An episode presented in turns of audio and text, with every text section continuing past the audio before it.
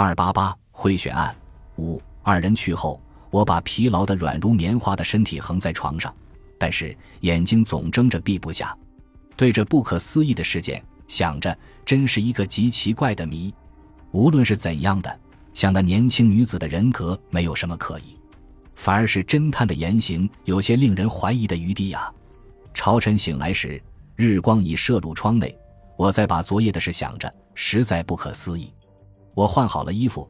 打电话到事务所去通知上午缺席，然后把昨夜弄得紊乱的书室着手整理。正在收拾那业务上应当保存的书、报纸时，我的眼睛忽然盯住在三个月前的一张《东方时报》上，只见载着一个五十多岁绅士的照片，旁边还有一个像是他的女儿，二人都是全身。这女儿的照片分明是昨天车站上使我吃惊的年轻女子啊！一看照片的说明，载着道。星光日报总经理陆朗廷及其女公子，按陆氏因此次大选之际为收买投票事处监禁四年之罪。照片下面又载着当时市民瞩目的贿选事件。其实我脑中想起来的是，那女子既是陆朗廷之女，那么那贿选案与昨夜的事有什么关系吗？当初陆朗廷由占有某属势力的梁松如军正式起诉的。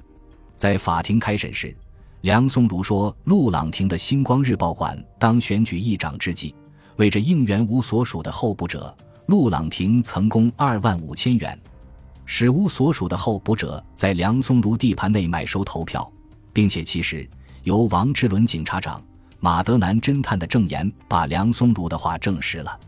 陆朗廷便处非常不利的地位，结局陆氏判决有罪，送入狱中去了。”我手里拿了这段记事，独自默思，觉得有好几处是贿选案与昨夜的事关联着。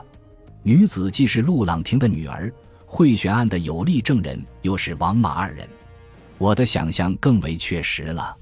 他们苦心搜索的笔据是何等样的内容呢？解决此事的钥匙一定在此。既想到这里，我也无暇顾及侦探的警告，决计一直线的同此事的解决上突进了。忽而桌上的电话一响，把我的冥想惊破。我急忙提起听筒来一听，是个柔软的女子声音说道：“对不起，你请顾先生来听啊。”我答道：“我就是顾连波。”一道：“那么就是昨天的一位。”这声音却是昨天的女子之声。我笑着答道：“昨天吃惊的人就是我呀。”一说：“听得出我声音的吗？”我道：“听得出的，你是陆女士啊。”一似乎很惊，暂时没有声音。